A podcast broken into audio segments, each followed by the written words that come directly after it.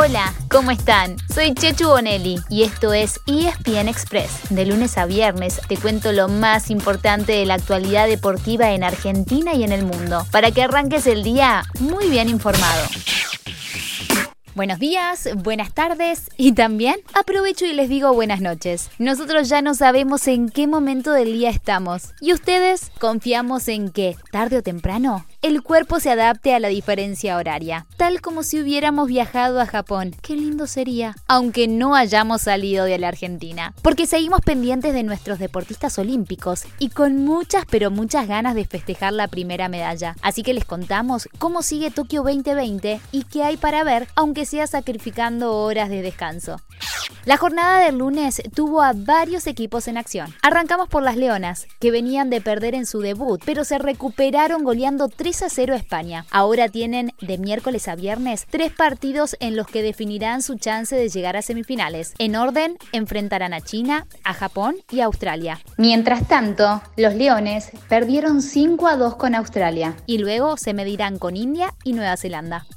Los Pumas 7 cerraron anoche su participación en la fase de grupos. Aplastaron 56 a 0 a Corea del Sur y se aseguraron el lugar en cuartos de final. En el arranque de la competencia le ganaron un partido clave a Australia y luego cayeron ante Nueva Zelanda. Hubo otros dos equipos masculinos derrotados en la jornada del lunes en Tokio. El básquet quedó complicado al perder 118 a 100 con Eslovenia, que tuvo 48 puntos de un Luka Doncic imparable. Para asegurarse un lugar en cuartos de final, Argentina ahora debería ganarle tanto a España como a Japón. Arigato. El volei estuvo a punto de conseguir un resultado histórico, estuvo ahí a pasitos, ya que arrancó dos sets arriba ante Brasil, actual campeón olímpico, pero terminó perdiendo 3 a 2 en un tiebreak ajustadísimo. Tranquilos chicos, van por el buen camino. En lo individual, finalmente debutó Delfina Piñatielo en la natación olímpica, pero estuvo muy por atrás de sus mejores tiempos y se quedó afuera de la final en los 1500 metros libres. Pero tiene revancha muy pronto, el jueves, en los 800 metros libres.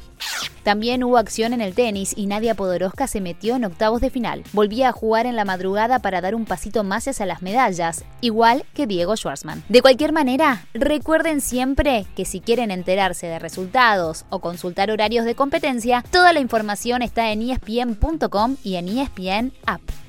Antes de despedirnos, nos tomamos un vuelo imaginario desde Tokio para aterrizar otra vez en nuestro país. Y les contamos que anoche terminó la segunda fecha del torneo de la Liga Profesional, pero hoy mismo comienza la tercera. Ayer Talleres le ganó a Arsenal y Argentinos Juniors a News. Hoy habrá tres partidos: Huracán frente a Colón a las 4 y media, Racing con Aldo Civi a las 18.45 y Boca frente a San Lorenzo a las 9 de la noche.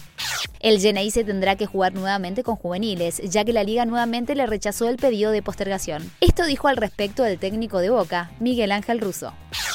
la sensación no es buena porque ya el hecho de estar aislado nos complicó muchísimo, no jugar también. Por suerte los chicos respondieron y teníamos la esperanza de, eh, que este partido postergarlo, jugarlo el miércoles a la noche, el jueves, que era lo, suponemos que era lo más sensato y lo más lógico, ¿no? Lo del sábado lo entendí, lo del martes no, no, yo creo que era, no nos costaba nada, era un día más.